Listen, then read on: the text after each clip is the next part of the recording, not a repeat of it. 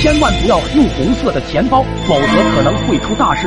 这件事情发生在我初中的时候，我的好兄弟张三炮是一个富二代，平时很喜欢攀比，总要买比别人牛逼的东西，他才满足。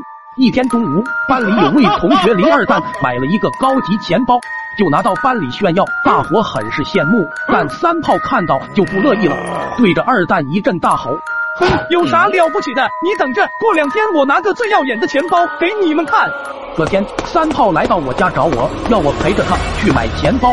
奶奶在一旁听到了我们的事情，特别叮嘱我说：“小仙啊，你们钱包一定不要买红色的，否则会伤风破财。”招来厄运。奶奶的话我只听进了一点，因为三炮一直在门外呼喊我，我就匆匆忙忙的溜了出去。三炮带我来到了一家奢侈品店，说实话，长这么大头一回看到这么多奢侈品，算是开了眼福。三炮翻来翻去，看中了一款最贵的钱包，但颜色相对来说比较大众。三炮思三想四，最后叫来了老板，说：“老板，你这款钱包有没有亮眼一点的颜色？”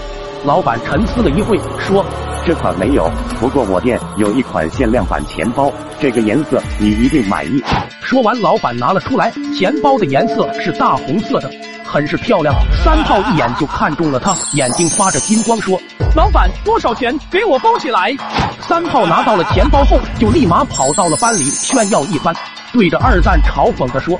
哎，你那钱包有我这一半漂亮吗？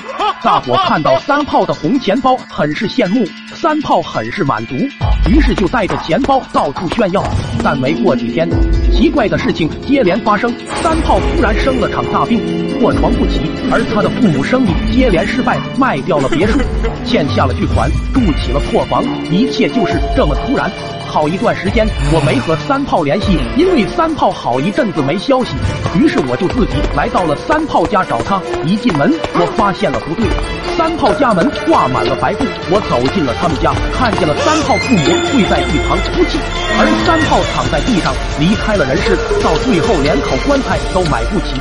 家人们，千山万水总是情，点个关注行不行？